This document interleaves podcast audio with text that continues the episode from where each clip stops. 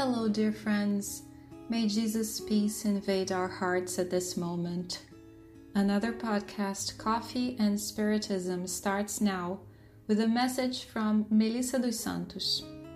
Today, we will speak of our dear Master Jesus. Let us reflect on the lyrics of a beautiful song called Quando Penso em Jesus, When I Think of Jesus by Spiritist singer Cacau, who discarnated in 2016. If possible, close your eyes and think about Jesus. Notice if you won't feel exactly what the song says. It goes like this Every time I think about Jesus, my heart lights up inside my chest.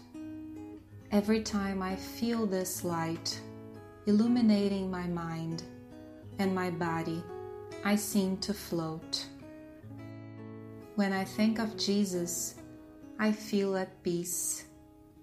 When I think of Jesus, my soul is filled with perfume in a sweet vibration.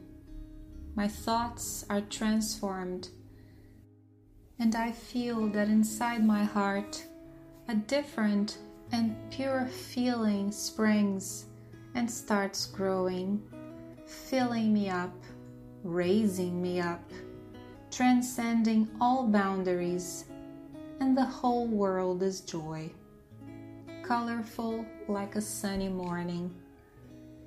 I almost scream with such happiness.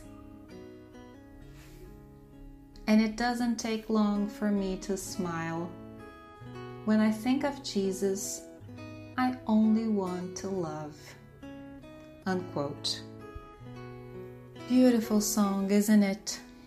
And you notice that when we strongly think of Jesus with trust and faith, that's just what happens.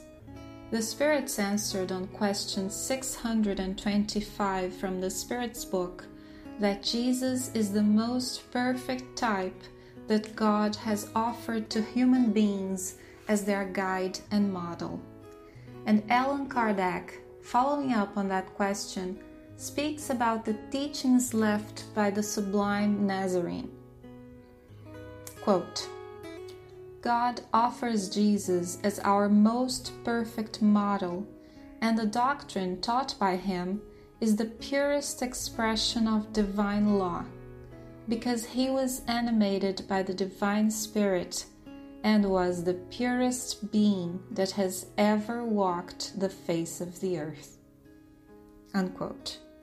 The Spiritist doctrine explains to us that Jesus is not God. Jesus is a dear brother who is in an evolutionary stage that is much more advanced than ours, who intercedes for everything ever since this beautiful planet of ours came to be. Many say that Jesus died for us, but Melissa particularly likes to think that he was born for us. He came into the flesh to show us that we are capable to win over challenges, to exercise faith, to do what is right, and get to spheres so high as the one he is in as John chapter 14, verse 12 tells us, the Master himself said, Very truly I tell you, whoever believes in me will do the works I have been doing, and they will do even greater things than these. Jesus is that older brother full of love, the one we admire and feel inspired by. The one that reaches out his arms, who is always by our side, who helps us, protects us, and never abandons us. Thinking of Jesus with our heart can also be a prayer. Melissa tells us that she recently went through an experience she would like to share with us. She was in the middle of a very delicate situation involving people she loved and made her very sad and worried. Amidst all that, she found herself so nervous, so emotional, that she could not even pray. She wanted to recite a prayer, but she just couldn't. The words slipped from her mind. At that moment of extreme agony, she remembered Jesus. And she began to imagine his sweet look involving her, involving everyone who was going through that storm. She did not say a word, she only thought of Jesus.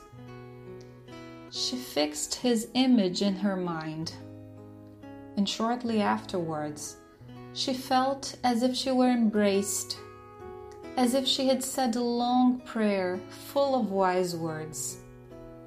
She felt her faith strengthened so she could go through that situation. There is a very well known story called Footprints on the Sand. She couldn't find its author and she summarized it for us. It tells of a dream in which a person can see the image of herself or himself walking on the sands of a beautiful beach alongside Jesus. And for each scene of life passing by, the person looked at the sand, and there were two pairs of footprints theirs and Jesus until the person began to see the scenes of the most difficult, most challenging, and anguishing moments ever lived. And in those, there was only one pair on the sand. So, unable to understand that, the person questioned Jesus. I don't understand why. At the moments I needed you the most, you left me. Jesus then answered, I love you, and I will never leave you in times of trial and suffering. When you saw on the sand only one pair of footprints, it was right at that moment that I carried you in my arms.